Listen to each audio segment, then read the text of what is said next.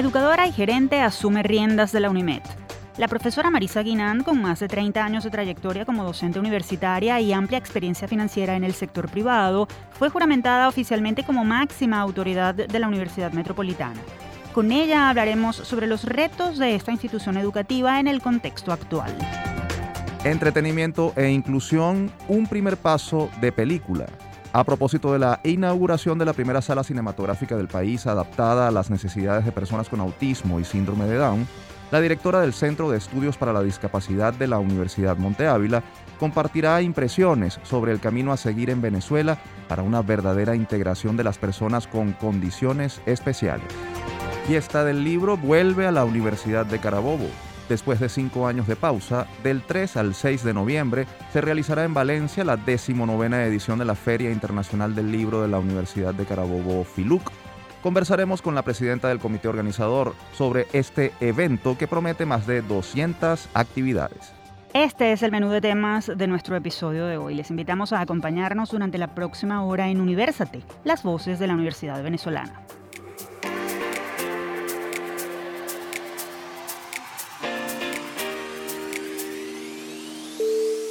Les saludamos Efraín Castillo y Tamara Sluznis. Y les damos la bienvenida a nuestro programa Universate, las voces de la Universidad Venezolana, espacio producido por la Dirección General de Comunicación, Mercadeo y Promoción de la UCAP y Unión Radio Cultural. Este programa es posible gracias al equipo conformado por Isabela Iturriza, Inmaculada Sebastiano, Carlos Javier Virgües, Juan Juárez, Fernando Camacho y Giancarlos Caraballo. La producción está a cargo de José Alí Linares. Amigos oyentes, gracias por acompañarnos una vez más en este programa dedicado a resaltar los logros, inquietudes y perspectivas de la Universidad Venezolana. Como siempre, les tenemos preparado un programa lleno de información y entrevistas con personajes muy calificados del sector académico nacional. Con uno de ellos, específicamente una destacada mujer que debuta como rectora de una de las universidades más importantes del país, vamos a conversar en los próximos minutos. Actualidad Universitaria. Recientemente fue juramentada la profesora Marisa Guinán como rectora de la Universidad Metropolitana UNIMED. Guinán es educadora egresada de la UCAP con un máster en Administración de Empresas de IESA y experiencia de más de 30 años como experta financiera en el sector empresarial. Entre otros desafíos, la máxima autoridad unimetana tendrá la responsabilidad de velar por que esa casa de estudios, una de las más importantes del país y con más de 50 años de trayectoria, siga siendo una institución sólida y sostenible. Para conversar sobre este y otros temas, tenemos vía telefónica a la profesora Guinán. Profesora, un gusto tenerla en nuestro espacio. Bienvenida. Agradecerle primero a ustedes, Universate, el programa de la UCAP, eh, la oportunidad y el espacio que nos dan para eh, bueno, este, responder estas preguntas y, compartir con ustedes pues esta nueva etapa eh, dentro de la Universidad Metropolitana. Eh, agradecer también esa calurosa felicitación que nos dan por el nombramiento a la nuevo equipo rectoral, que estamos comprometidos en hacer de la Universidad Metropolitana un motor de desarrollo sostenible y resiliente para la sociedad venezolana. Eh, nos preparamos para el nuevo periodo académico donde ya arrancamos este, nuestras clases el 12 de septiembre con mucho entusiasmo, con una oferta académica renovada, este, con un equipo de profesores también comprometido con esta oferta académica y darle a, sus estudiantes y a nuestros estudiantes este, la mejor eh, posibilidad para avanzar en su desarrollo profesional y personal eh, hemos tenido una buena inscripción de nuevos alumnos este, y con esos nuevos alumnos que entran a nuestro campus también queremos este, proponerle una oferta universitaria este, de calidad, más allá de lo académico, sino también de que vivan una experiencia atractiva y una experiencia inolvidable en su tránsito por la universidad. Luego de felicitarla por este nombramiento, queremos saber cómo está la UNIMED y cómo se preparan para el nuevo periodo académico. Nos preparamos para el nuevo periodo académico donde ya arrancamos este, nuestras clases el 12 de septiembre con mucho entusiasmo, con una oferta académica renovada, este, con un equipo de profesores también comprometido con esta oferta académica y darle a sus estudiantes y a nuestros estudiantes este, la mejor eh, posibilidad para avanzar en su desarrollo profesional y personal. Eh, hemos tenido una buena inscripción de nuevos alumnos este, y con esos nuevos alumnos que entran a nuestro campus también queremos este, proponerle una oferta universitaria este, de calidad, más allá de lo académico, sino también de que vivan una experiencia atractiva y una experiencia inolvidable en su tránsito por la universidad. Rectora, ¿cuál es el principal desafío que tiene usted por delante para mantener a la UNIMED como una de las instituciones educativas de referencia en el país? El principal desafío que tenemos por delante este, de, como UNIMED y como una de las instituciones, como dice, de referencia en el país, es su sostenibilidad. Eh, la sostenibilidad de la universidad pasa por este, eh, el, tener pues, los recursos económicos necesarios para la sanidad financiera, este, pasa también este, por tener unos procesos adaptados a la realidad actual del país y de la universidad, eh, buscar una gestión de eficiencia operativa que nos garantice eh, procesos ágiles, procesos este, en concordancia con lo que está exigiendo eh, nuestros estudiantes y, bueno, entender pues que a pesar de las condiciones este, que tenemos en el país de dificultad, podamos ser este, oferentes de un ah, ámbito educativo en educación superior que pueda brindarle al país y a nuestros estudiantes una educación de excelente calidad este, y que puedan también en el futuro pues insertarse en el mercado de trabajo con facilidad y con el impacto que queremos como líderes transformacionales de la sociedad. Rectora Guinand, es bien sabido que las necesidades y preferencias formativas de los jóvenes han experimentado un cambio importante a nivel mundial. De allí que las universidades deban conocer esa realidad y adaptarse a las nuevas exigencias. A propósito de esto, la UNIMED tiene planes de diversificación de la oferta académica. ¿Qué se está haciendo desde allá para dar respuesta a las demandas de los estudiantes de las nuevas generaciones? Bueno, sin duda, este, la oferta académica es, una, es un, foco estratégico de, de alto dinamismo, donde la Vicerrectoría Académica con su equipo de decanos eh, constantemente están evaluando no solamente la diversificación, sino la actualización de la oferta académica actual y preparar a los jóvenes este, que eh, hacen su trayectoria aquí en la UNIMED para que esa, e, eso que aprenden, esos conocimientos, esa transformación que logran en la universidad sea pertinente para el sector productivo del país. En ese sentido, pues, este, eh, tenemos planes de entender realmente eh, qué quiere o qué requiere el sector productivo del país para incorporarlo en la oferta académica, así como también entender a esta nueva generación Z que eh, es muy dinámica y que es muy inquieta, cuáles son sus expectativas y qué es lo que ellos buscan en la universidad para dar nosotros respuesta oportuna a través de una oferta académica que eh, pueda actualizarse en las nuevas eh, tecnologías y en los nuevos eh, retos que plantea la sociedad. uno de los retos más importantes que tenemos es todo el tema de transformación digital y en nuestras carreras, tanto ingeniería de sistemas como de matemáticas industriales, cómo transformar o cómo incorporar este, nuevas capacidades para que nuestros estudiantes puedan salir mejor preparados para atender esa oferta laboral. Estamos conversando con Marisa Guinán, nueva rectora de la Universidad Metropolitana UNIMED. Profesora, además de docente, usted tiene larga trayectoria como experta financiera en el sector empresarial. ¿Cómo espera encauzar esa experiencia en su nuevo rol, tomando en cuenta que uno de los retos mayores que tienen las universidades privadas en Venezuela hoy día es ser sostenibles económicamente. Qué bueno que me haces esta pregunta donde me hablas justamente del reto más importante que tenemos las universidades privadas hoy, que son, es ser sostenible económicamente. Yo creo que la experiencia que yo traigo, como he dicho, pues es una experiencia gerencial de larga, de larga data, este, que no está para nada reñida con el, con el ámbito académico, yo creo que es absolutamente complementario. Y en estos tiempos que he estado este, entendiendo a la Universidad Metropolitana y su modo de operar, su modo de funcionamiento, hay este, algunos elementos que eh, de redefinición de procesos, de automatización, este, de eh, velocidad en el manejo de algunos, de, algunos asuntos que con seguridad van a traer beneficios este, económicos que nos permitirán pues reducir costos o ser, ser más eficientes a la hora de traer más estudiantes este, que, bueno, que cumplan con sus obligaciones de pago oportunamente.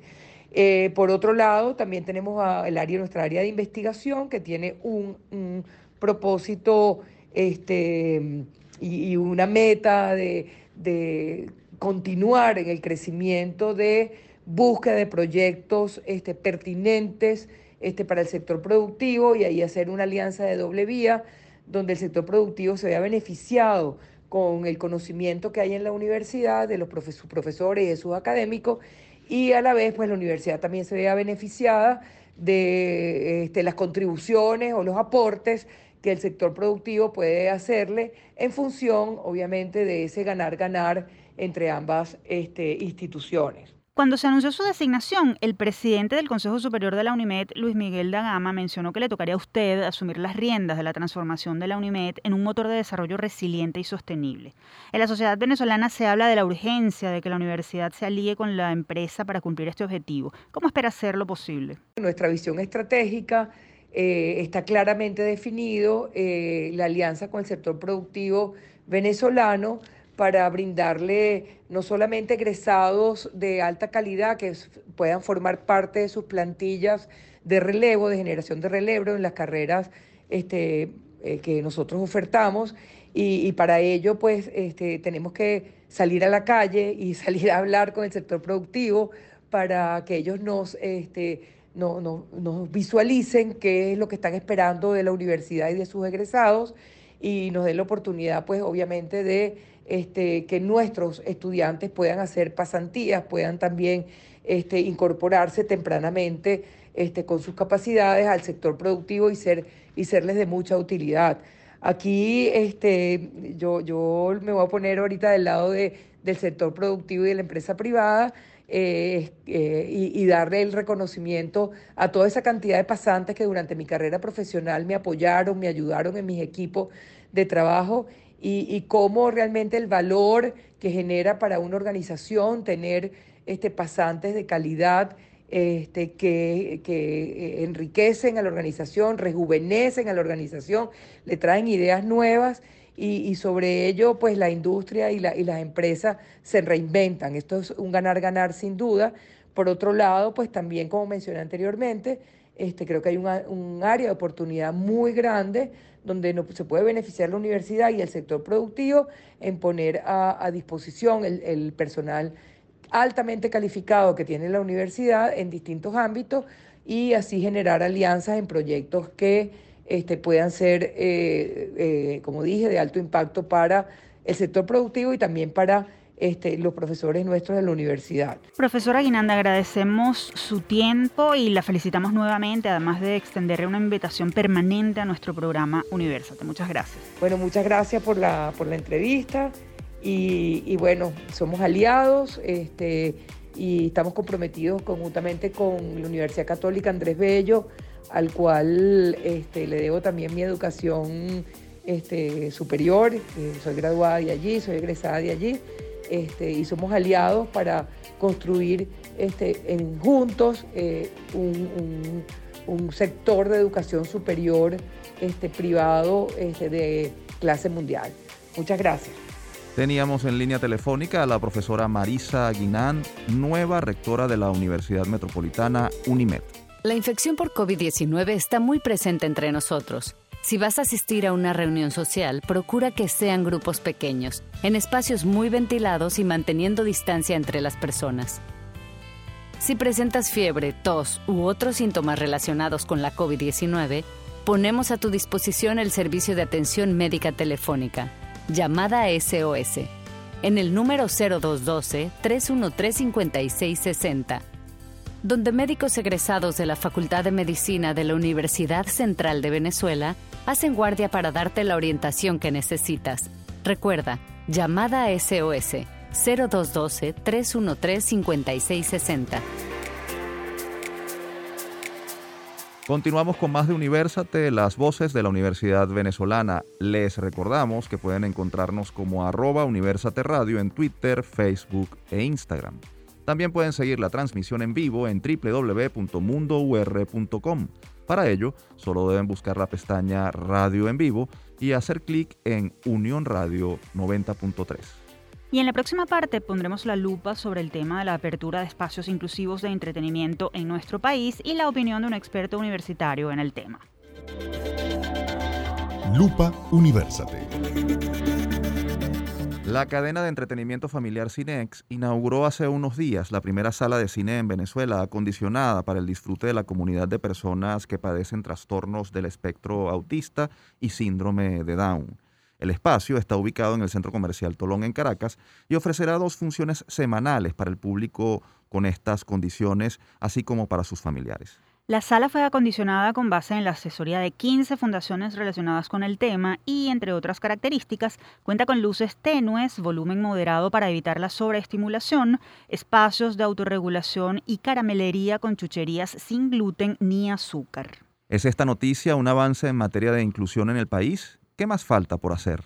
Vamos a tratar de responder estas y otras preguntas con la profesora Tibaire Labrador, licenciada en Educación Mención Ciencias Pedagógicas, magíster en Educación Abierta y a Distancia y coordinadora académica del Centro de Estudios para la Discapacidad, CEDIS, de la Universidad Monte Ávila de Caracas. Profesora Labrador, bienvenida a Universate. Profesora, como experta en la materia, ¿cómo recibe la noticia de esta inauguración para la integración de personas con trastornos del espectro autista y síndrome de Down? ¿Qué cree usted que representa este paso dado desde el sector del entretenimiento? Bien, para comenzar esta, con esta pregunta, pues es importante acotar varios aspectos, ¿no? En primer lugar, yo no soy especialista en atención psicoeducativa del autismo, eh, esa es una especialización que ofrecemos en la Universidad Monte Ávila, la primera a nivel nacional e incluso en Latinoamérica, pero mi especialidad va más hacia el área de accesibilidad, por eso es que establecen el contacto.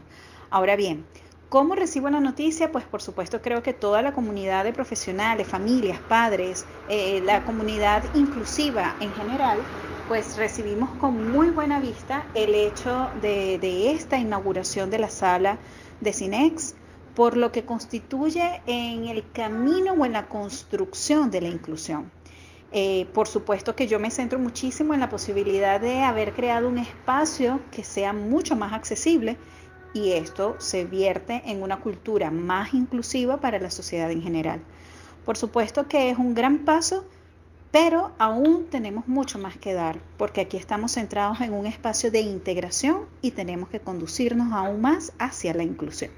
En la presentación comentamos algunas características de esta sala de cine. No sabemos si usted ha podido acudir al espacio, pero en todo caso, ¿considera que las adecuaciones que se han mencionado son suficientes para satisfacer las necesidades de personas con estas condiciones especiales de autismo y síndrome de Down? Excelente pregunta. Fíjate, así como les comentaba al principio, si bien no soy especialista en, en atención psicoeducativa del autismo, he tenido la gran oportunidad de estudiar, de investigar y aprender por supuesto en el área del trastorno del espectro autista, porque soy la coordinadora académica del Diplomado en Autismo en la Monte Ávila y además trabajo de forma muy estrecha con autismo en voz alta en algunos programas internos de, inducción. Así es que bueno, tengo una, dimensión un poco como para poder eh, dar una respuesta tan específica en función de la caracterización o bueno, de estos criterios de accesibilidad que eh, se pudieron ajustar para las salas de cine. Ahora bien, eh, sobre las, si son o no suficientes, fíjate, en primera instancia, como ustedes muy bien mencionaron en la introducción, aquí está el trabajo mancomunado de aproximadamente unas 15 organizaciones especialistas en la atención de la persona con autismo. Muchos de ellos eh, que conozco además, no solamente a nivel profesional, sino que se hemos podido estrechar un vínculo de amistad, bueno, porque compartimos en este, en este mismo área, en, este mismo, en estos mismos espacios de búsquedas de inclusión.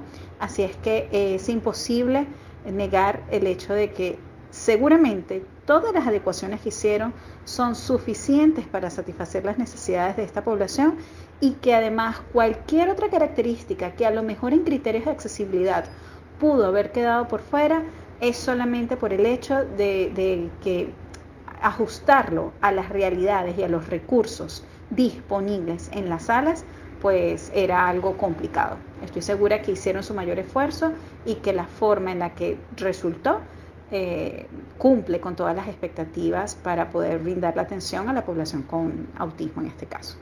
¿Qué avances supone para la comunidad de personas autistas y con síndrome de Down y para sus familiares la concreción de una idea como esta? ¿Cómo influye en su calidad de vida? En relación a esta pregunta, fíjate, em, cuando nosotros hacemos adecuaciones, cuando nosotros trabajamos en función de un enfoque basado en derechos, lo que siempre se busca como fin último es la autonomía y la participación plena de la persona con discapacidad. En este caso, por supuesto, estamos hablando de personas con autismo y síndrome de Down. Esto no escapa a lo que fue este gran avance de generar salas accesibles. ¿Cómo, ¿Cómo puede influir en la calidad de vida de la persona? Pues estos son usuarios que van a poder disfrutar de una función de cine que probablemente antes no tenían esa posibilidad porque no estaban las adaptaciones o las adecuaciones esperadas. Y por supuesto la familia se va a animar a llevar a sus hijos o a los jóvenes con alguna de estas condiciones porque se supone que está cubriendo con algunas de las necesidades y los requerimientos que estos tienen. Sin embargo, lo único que puedo decir es que todas estas ideas terminan validándose y perfeccionándose en la medida en la que es el mismo usuario, es decir, la persona, en este caso con autismo, síndrome de Down, eh, cuando ellos validen el resultado de estas adecuaciones.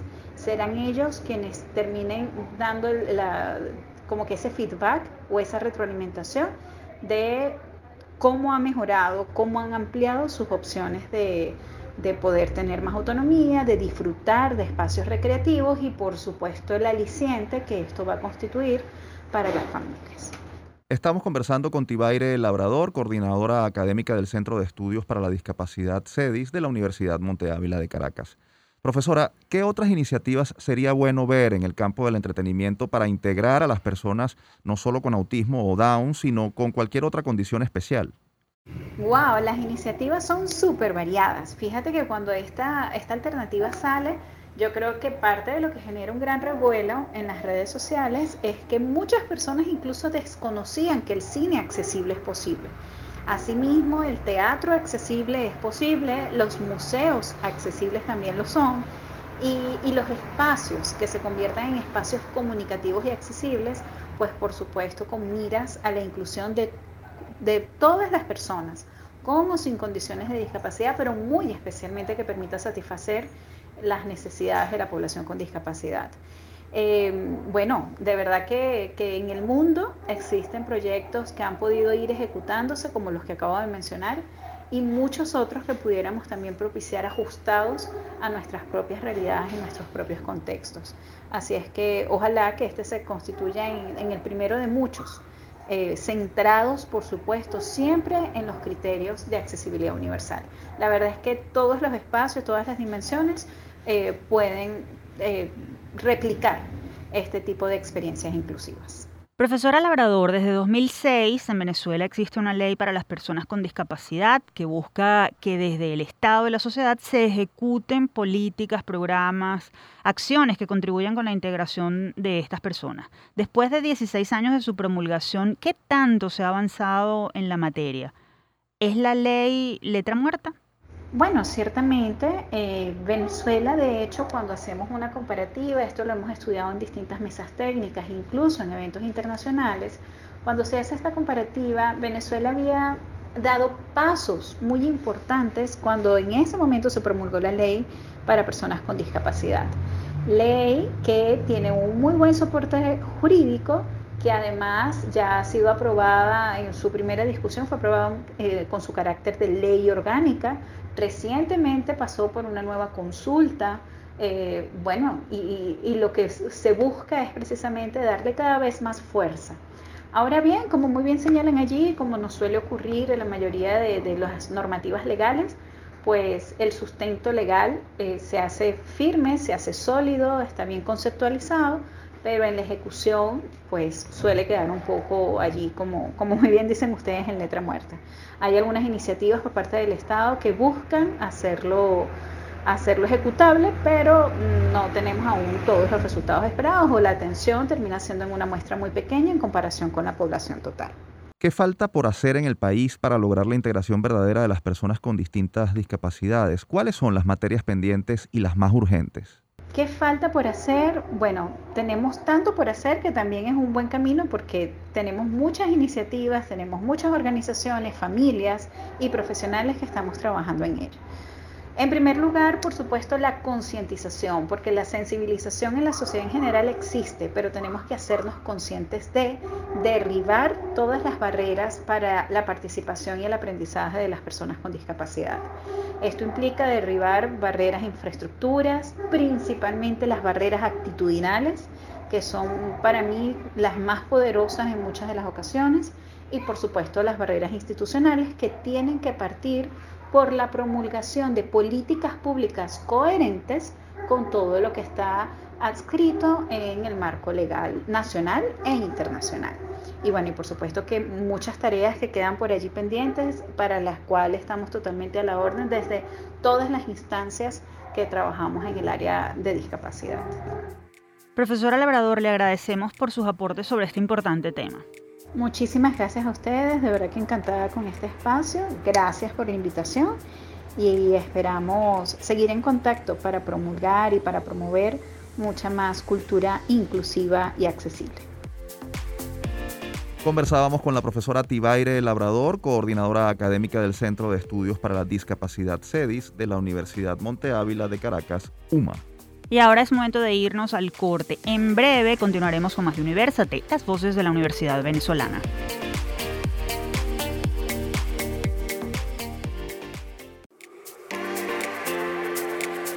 Estimados oyentes, estamos de vuelta con Universate, las voces de la Universidad Venezolana. Si desean escuchar este o cualquiera de nuestros episodios, pueden acceder a las plataformas iBox, YouTube, iTunes, Google Podcast y Spotify.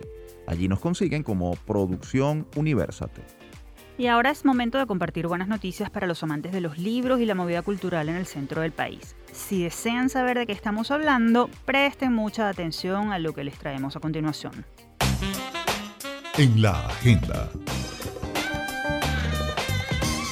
Del 3 al 6 de noviembre se llevará a cabo en la ciudad de Valencia la edición número 19 de la Feria Internacional del Libro de la Universidad de Carabobo, la cual tendrá como lema Voces para el Reencuentro. Durante cuatro días, diversas editoriales nacionales e internacionales, así como agrupaciones culturales, se darán cita en este encuentro para promover la importancia del libro y de la lectura. Para darnos detalles sobre este importante evento, nos acompaña vía telefónica la profesora Rosa María Tobar, presidenta de la Feria Internacional del Libro de la Universidad de Carabobo, FILUC. Bienvenida a Universate, profesor. Buenos días, muchas gracias. Profesora, ¿qué trae la FILUC este año? Luego de una pausa importante, las expectativas del público y de los participantes son grandes. Además, atendiendo al eslogan de la feria, ¿cómo prevén ustedes que será este reencuentro? Eh, sí, estuvimos ausentes de manera presencial, aun cuando estuvimos con actividades online los dos últimos años, eh, pero este, este regreso eh, es fundamental para la Universidad de Carabobo y para la feria y ha tenido una respuesta muy satisfactoria de parte de todo el público, de los expositores, de los autores. Estamos muy contentos porque las expectativas cada día crecen en la medida que la planificación va progresando. Ahora bien, ¿qué, trae la FILUC este año? ¿Quiénes estarán en la edición? Háblenos de los invitados internacionales, por ejemplo, de dónde son y qué aportarán en este evento, por favor. Para nosotros es fundamental la participación internacional. Eh, en este caso ya han confirmado tres autores, María Ángeles Pérez López, española, académica, eh, quien nos visita gracias a la Embajada de España. Eh, Estefan Chaumet es un poeta francés, también viene en alianza con la Embajada de Francia, y el poeta colombiano y editor Jorge Balbuena.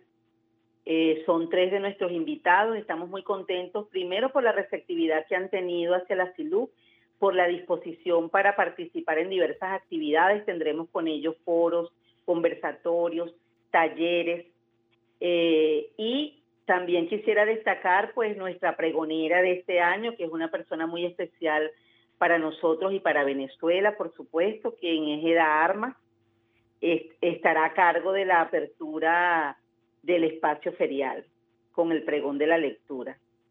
Profesora, hablábamos de que las expectativas del público y de los participantes son grandes, pero ¿qué hay de los organizadores? ¿Cómo imaginan el regreso de la FILUC? ¿Cómo va a ser ese reencuentro? ¿Cómo ha sido el trabajo para volver y qué experiencia les ofrecerán a los asistentes?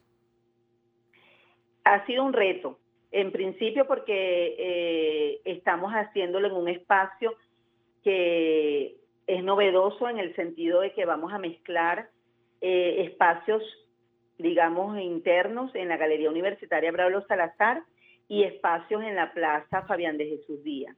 Entonces ha sido todo un reto poder eh, combinar estos aspectos, especialmente en, en, una ciudad como Valencia, por su clima, por sus características eh, generales.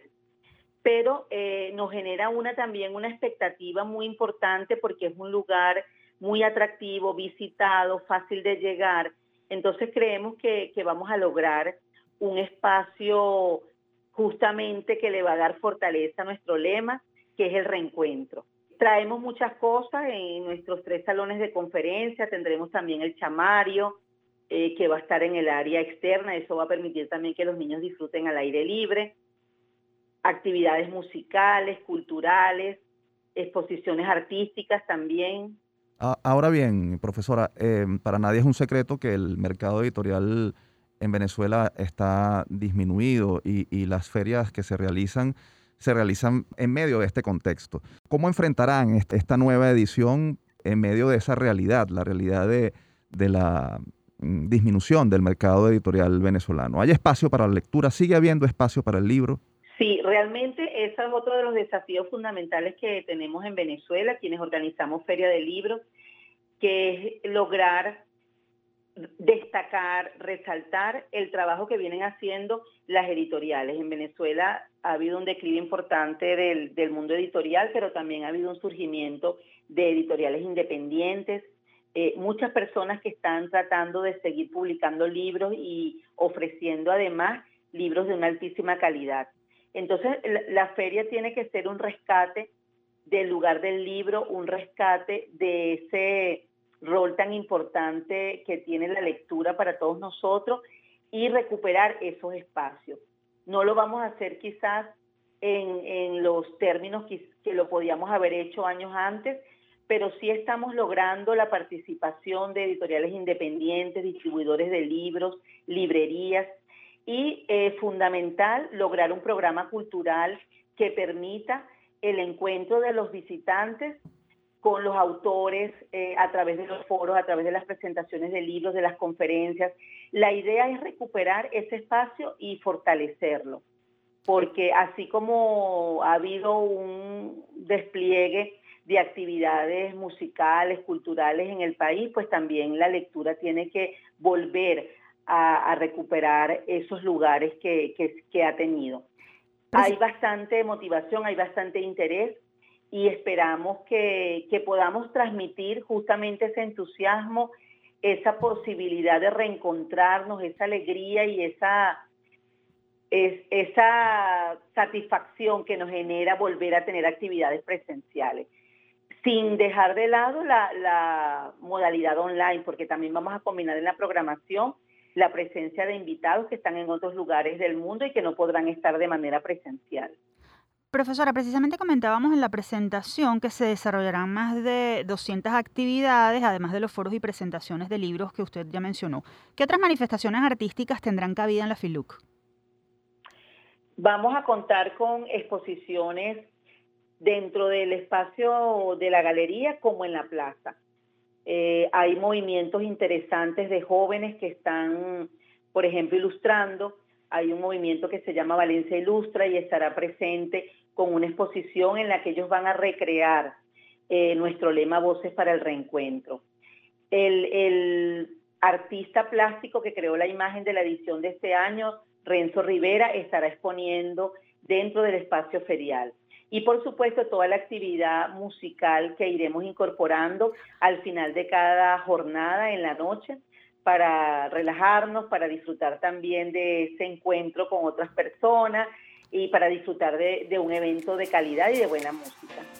Profesora, le deseamos muchísimo éxito a usted y a todo el comité organizador en esta nueva edición de la Feria del Libro de la Universidad de Carabobo. Además, estamos muy contentos por el regreso de esta importante manifestación cultural o evento cultural del sector universitario venezolano. Gracias por acompañarnos. Muchísimas gracias a ustedes. Conversábamos con la profesora Rosa María Tobar, directora de Medios y Publicaciones y presidenta de la Feria Internacional del Libro de la Universidad de Carabobo, FILUC. Si desea más información pueden seguir la cuenta arroba FILUC piso bajo oficial. Sabemos que estamos en tiempos difíciles por eso te traemos las píldoras de autocuidado, unos micros elaborados y narrados por especialistas de la Unidad de Psicología Padre Luisa Sagra de LUCAP, con el objetivo de brindarte información actualizada sobre formas de potenciar tu bienestar y hacer frente a las dificultades. En esta píldora de autocuidado te queremos conversar acerca del duelo. Si bien el duelo es un proceso natural y comprende fases muy particulares para cada uno de nosotros.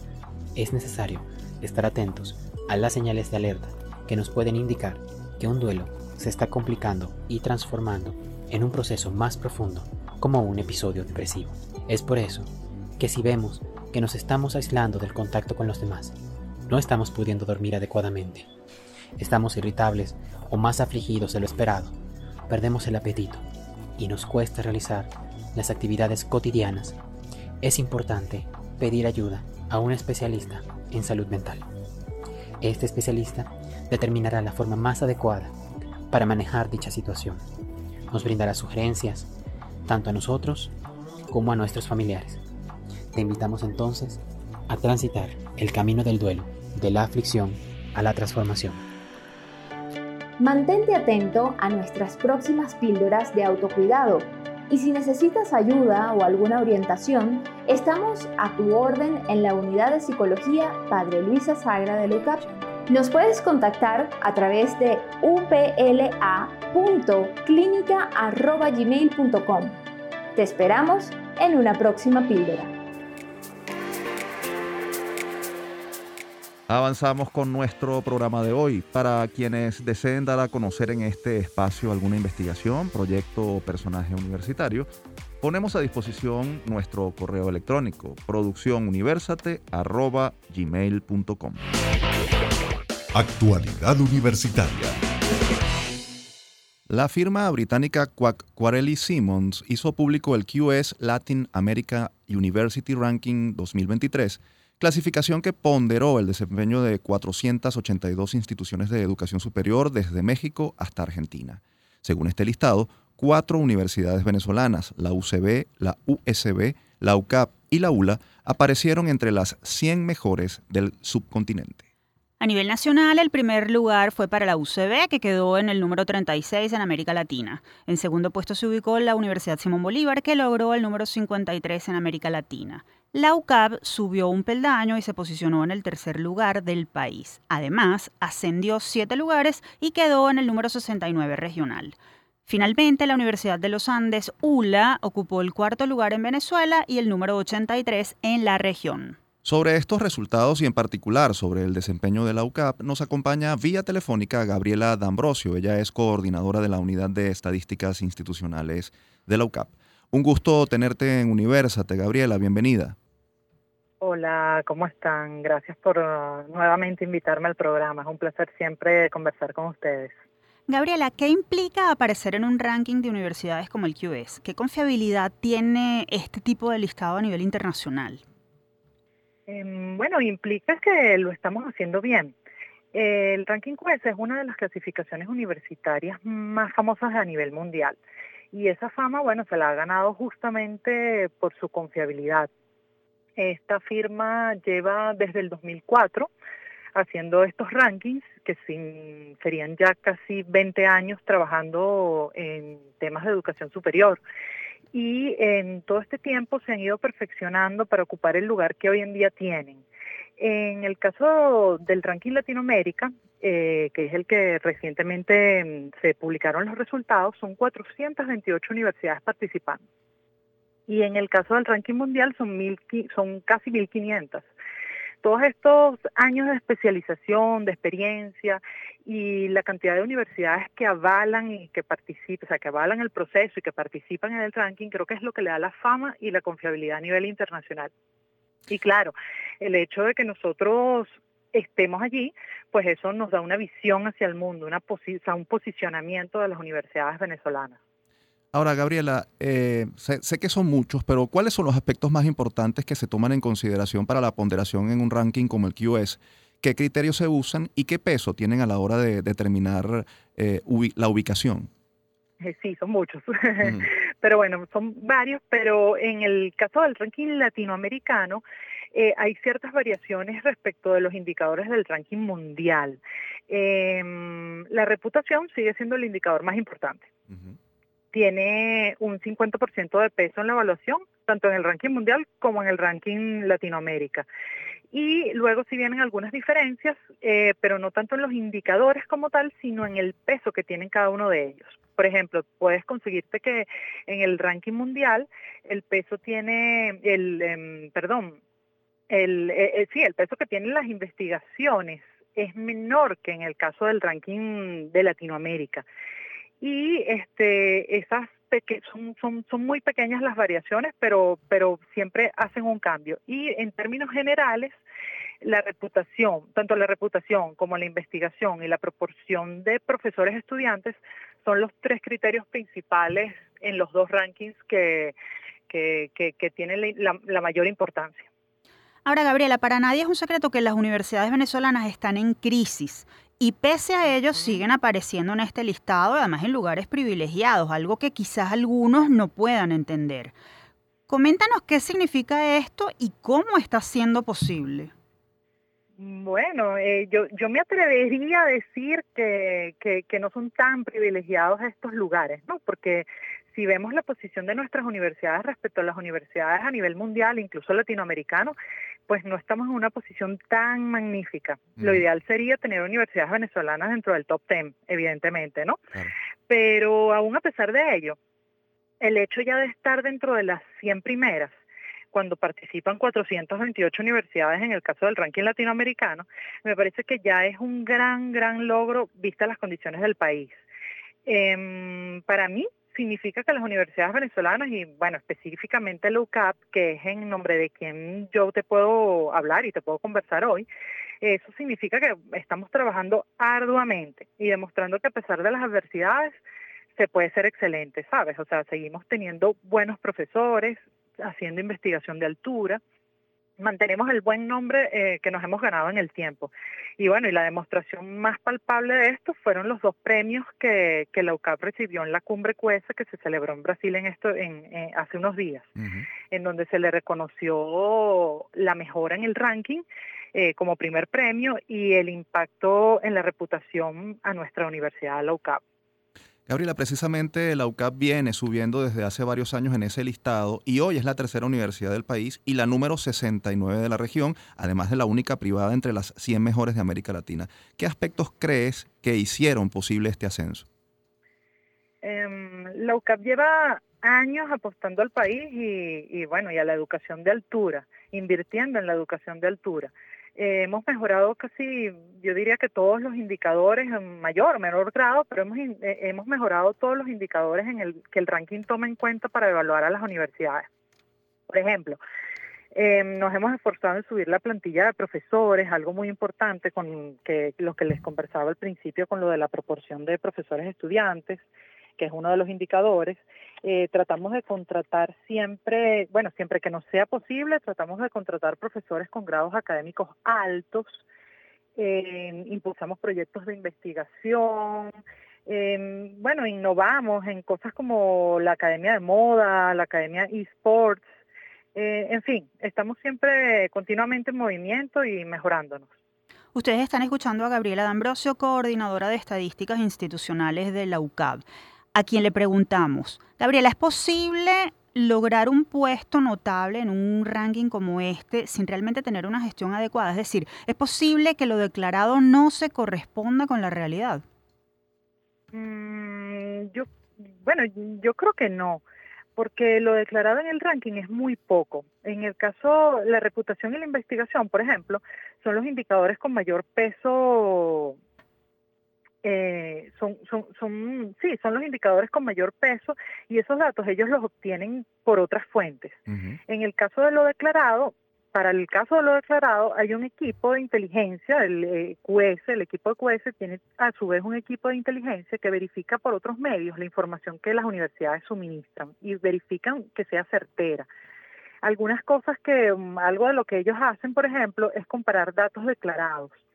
Ellos universidades con más o menos un mismo perfil que, la universidad que están evaluando y determinan que, eh, hacen comparativas para verificar la coherencia en los datos.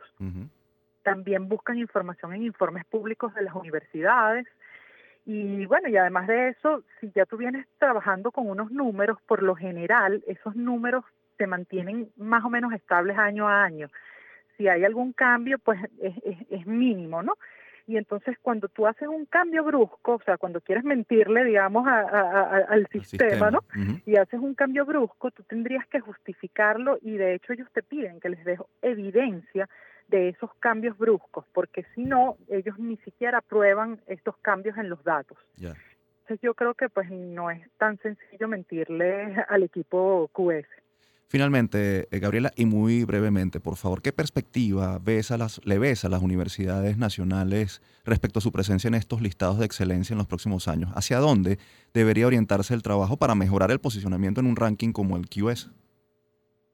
Claro, bueno, mira, yo en el caso de las universidades privadas te diría que, bueno, nada, seguir el mismo camino que tenemos. En el caso de las universidades públicas, allí, bueno, sí lo veo un poquito más difícil porque ellos tienen que recuperarse porque cada año ellos han perdido posiciones. Fíjate que en el, en el caso del ranking mundial, este año la UCAP se posicionó como segunda universidad nacional, como lo dijeron ustedes al principio, ganándole a la Simón Bolívar. Y en el caso latinoamericano, del ranking latinoamericano, se quedó como tercera ganándole a la ULA cosa que no sucedía en años anteriores. Entonces yo, yo particularmente considero que las políticas públicas en el ámbito de educación no han sido muy acertadas y hay que devolverle a la universidad, a la educación superior, la importancia que tiene.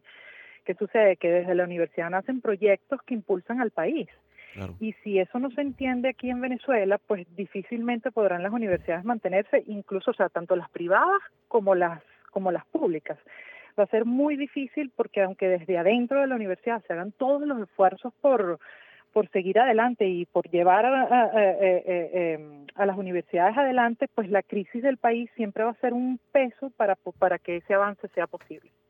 Gabriela, gracias por habernos ofrecido detalles sobre este interesantísimo tema que es el de los rankings universitarios internacionales. Gracias a ustedes. Teníamos en la línea a Gabriela D'Ambrosio, coordinadora de la Unidad de Estadísticas Institucionales de la UCAP. Con esto nos despedimos, no sin antes compartir nuestra acostumbrada frase de la semana. Así como nuestra consigna debe ser la oposición abierta al caudillismo, debemos ser también abanderados contra dos enemigos capitales de la democracia, la demagogia y el desorden. Las armas fundamentales de la universidad no son las bombas Molotov ni las armas mohosas que con entusiasmo muy juvenil aparecen en el ámbito de nuestra casa de estudios en los momentos de amenazas golpistas. Su fuerza capital reside en su integridad moral y en el desinterés propio de la juventud. Lo dijo el doctor Francisco de Benanzi, rector de la Universidad Central de Venezuela entre 1958 y 1963.